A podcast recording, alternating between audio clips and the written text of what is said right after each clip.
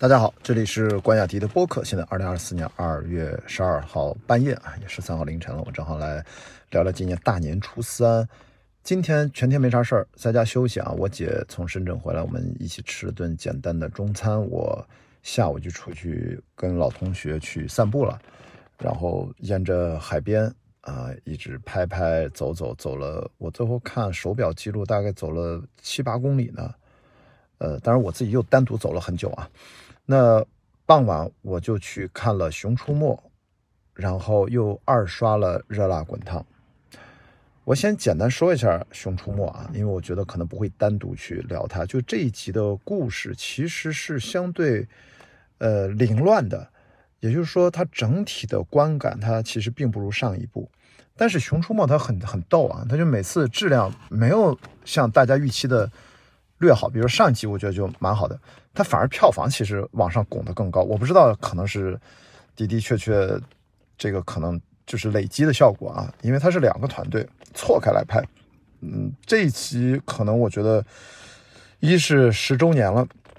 二呢它很多以往的过去九集的很多角色，就像复仇者联盟。啊，最后一集就是终极之战，就类似那种啊，就终局之战吧。我忘了那个《复仇者联盟四》上下，反正所有的人物兵分两派，互相对打，看着好热闹。但整个故事我觉得就这么回事儿啊，呃，的确是热闹。呃，现场大家大人们反正就看着玩呗。我没有对这一集的《熊出没》会给出特别高的评价。上一集、前两集我还都挺喜欢的，因为我连续在影院看了好多集的《熊出没》了。这集反正就是有点乱啊，我也不知道该怎么评价了，因为我不是《熊出没》特别有深度感情的一个观众。然后二刷，呃，这个热辣滚烫就收获特别多啊，当然也有不好的收获，是现场观影的条件实在是太糟糕了。我在微博上，大家可能看到了，我发了一段很漆黑的纯声音的视频，就是现场小孩哭闹的一个现场，大家可以去听一听。这个就不说了，我说我新的发现，跟大家分享一下。因为我二刷嘛，就看到了很多很多的细节，我就随便说几个啊，就大家咱们闲聊嘛，日更播客不会聊的那么呃精细啊，都是想到哪里跟大家说到哪里。第一，比如说贾玲，注意啊，她是四十二岁的年龄扮演，呃，就是这个角色本身是三十三岁，我也没有觉得哪里不舒服，我觉得她脸上的皱纹，她整个人的精神状态。我就觉得我很幸福，其实真的比起四十多岁的状态来说，他的状态太好了，就让我觉得三十三岁像运动员一样瘦身下来，有了肌肉，就是这个状态，我觉得非常靠谱。所以这也是印证了，就是运动的确会让人看上去显得更年轻，精神状态更好一点。我当然鼓励大家运动了，因为了解我的朋友也知道，我也。有很多喜欢自己的运动，对吧？我喜欢自己很多尝试很多新的运动项目，它会让你的状态特别好。所以在这里面，我突然注意到那个镜头，就是他要合不合格。其实上面写着他是三十三岁，最后他体重上拳台是五十六公斤，对吧？他身高一米六零嘛，那这是一个细节。嗯，精神状态特别好。另外一个细节，他健身的时候，我看他做那个硬拉，他不停的加那个杠铃片，最后应该加到了一百二十公斤。我刚才说了，他体重都不到六十公斤，等于他硬拉，就算他只拉一次啊，max 就是最大的负荷，啊，能拉自己的两倍体重，同学们都很不容易啊。我要是不经过几个月的训练，你让我直接拉一百六十公斤硬拉，哪怕就拉一次啊，不是不可能，这绝对需要严格的训练。因为我自己很少去挑战各种的 max 这种只拉一次这种，因为我。并不是擅长最大力量的这种训练方法，因为我们极限耐力运动员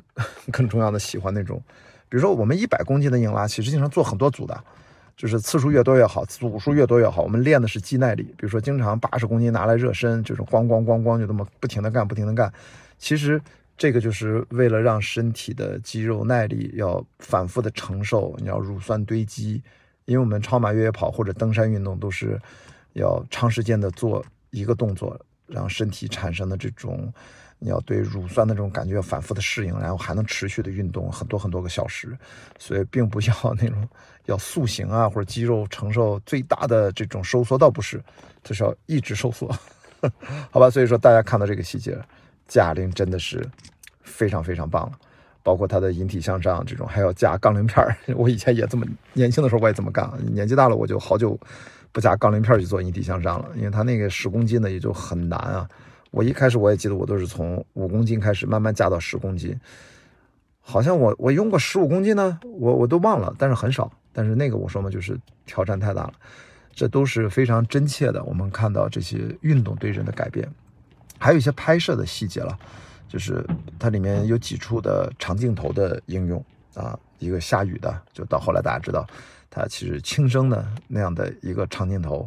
从黑夜到白天，从风雨很大到这雨后天晴，对不对？那个镜头设计的也很妙，但其中有一个长镜头，可能我第一遍看的时候都没注意啊，我光看戏去了，这次特别明显。就是关于那个拳击比赛三万块，在这个训练室啊，在打比赛之前啊，雷佳音那个角色打比赛之前有一个三万块那个情节，大家想一想，那个镜头它调度的非常精彩，而且这是镜面反射，它把摄影机还要隐藏起来，这个应该是用了后期的视效，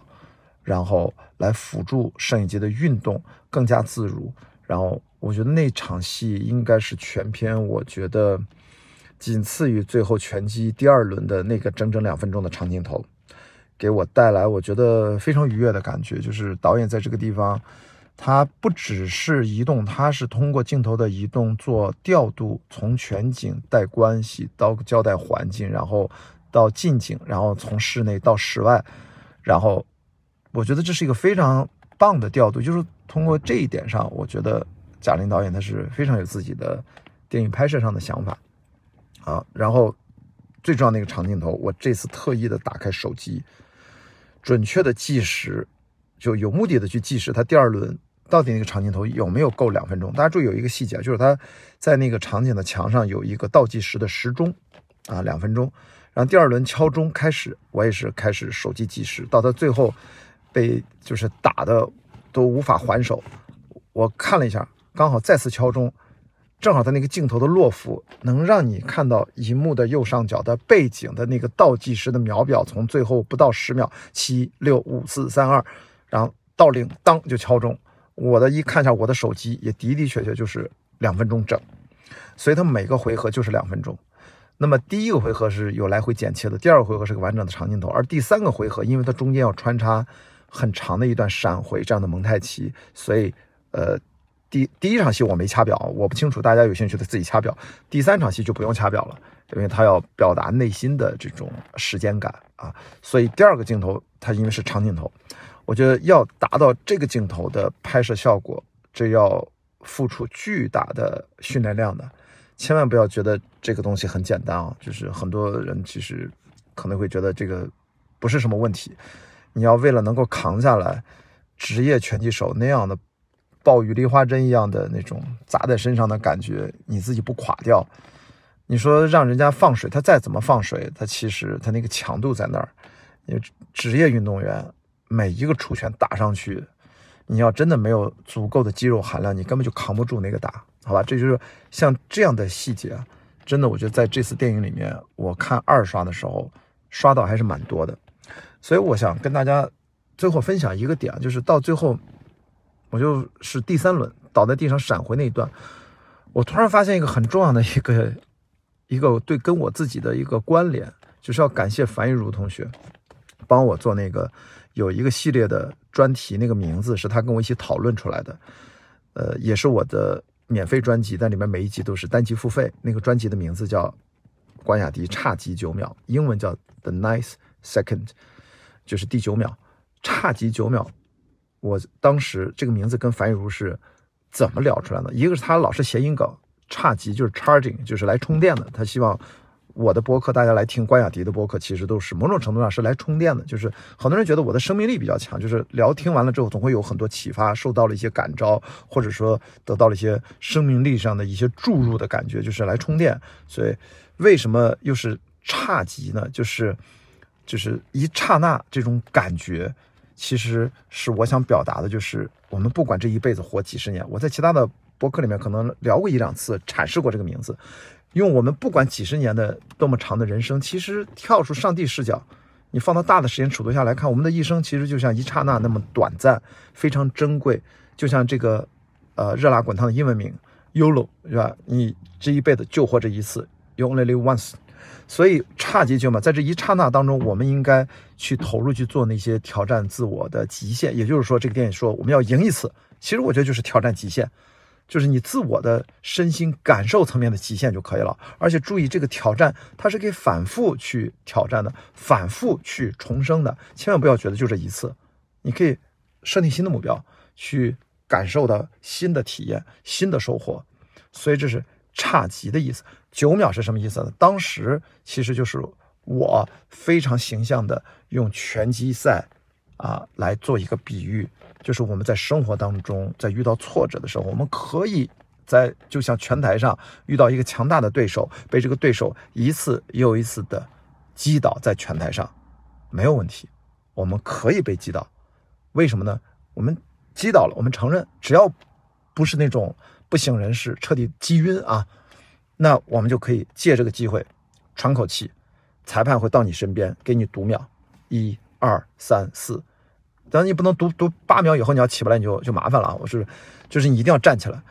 这个九秒 the ninth seconds 啊 ninth seconds 意思就是你至少要在读到第九秒之前你要站起来让这个比赛继续，这就是我对生活的理解，要用这。看似漫长，实则只有一刹那这么短暂的一生，去追求极限的人生体验。然后在这个过程当中，我们一次又一次的被击倒，没关系，我们要爬起来，继续去完成这场比赛，去见证自己的这一生一次又一次的不同的亲身的体验。所以，我当时这个差距九秒，我突然在二刷热辣滚烫的时候，我发现贾玲。第三第三场第三轮 round three 被击倒在地，耳边听到裁判在喊 one two three four five six，但后面好像七和八就没再喊了，镜头就没再切回来。我当时突然意识到，天哪，这不就是我一直脑补的那个画面，差几九秒的那个画面？而贾玲无形当中，真的这次热辣滚烫不就是我一直也是我的人生价值所在，就是找到了那种连接感，我就特别的。就是再一次的这二刷又被深深的触动到，所以我刚才说为什么感谢一下樊玉茹，就是这个我们想到差几九秒这个四个字是我非常喜欢的，也是我一直会用下去的一个名字。我很开心的在热辣滚烫里面就感觉到冥冥之中，我觉得不只是贾玲，很多人也不只是我，很多人都会有这种对生活的理解，也也是有同时去践行去付出，所以我可能深深的触动原因是这个吧。我知道听到这儿，可能有些朋友我在评论区看到说，你怎么聊任何的事儿总是最后在聊自己？我心想，这难道不是废话吗？大家为什么来听你的播客？其实不就是因为你有很多的东西可以跟大家分享。如果你不说自己，我们经常去评判别人，我们不了解那个人。就像我一直在昨天的播客里面，我们不了解贾玲，我们不能对她有太多的评判，我们只能去感受她。但是我可以对自己评判，为什么？因为我有过往的一些切身的感受，这些其实才是我。之所以区别于别人，最重要的不同，所以当然我们应该反复的去 Q 自己，去自我的提醒、自我的警醒或者自我激励，然后我们才能把自己的生活不断的向前滚动。所以说，我觉得如果有些人就会觉得好像每次听我，呃的内容，可能有的时候会觉得你是不是提自己太多了，太自恋了？我说是啊，我们如果不够自恋的话，我们不会做博主的。但是如何拿捏这个度，我是能理解。但是很抱歉，我觉得该提的时候我一定会提，我绝对不会因为大家的评论好像。我该说的话就不说了，因为无法去平衡每一个观众的具体的个人的感受。我的确经常说这句话，就说我非常的不是那么的去要在意具体的某一位听众和观众的意见。我更重要的还是要把所有的观众和听众整体而言当成一个群体去感受他们，好吧？所以最后这段就是跟大家分享一下。我二刷热辣滚烫的感觉就是，我们可能吧，很多人都或许愿意去尝试一下差几九秒一般的人生体验，没什么坏处，就是可能你会经历很多大大小小的打引号的痛苦吧，但是之后你会得到不一样的快乐，不一样的喜悦，然后不一样的精神的成长，让自己变得更强大，好吗？好，哎呀，怎么又说了好多？那当然，刚才说那段大家都没听啊。反正我的播客其实，在这个专辑里面都是没有稿子的。昨天那个有稿，那是因为我手写的一条长朋友圈，然后我就给大家念了一遍。除此之外，我的博客大家就这么一听，好吧？谢谢大家，我们明天接着聊，拜拜。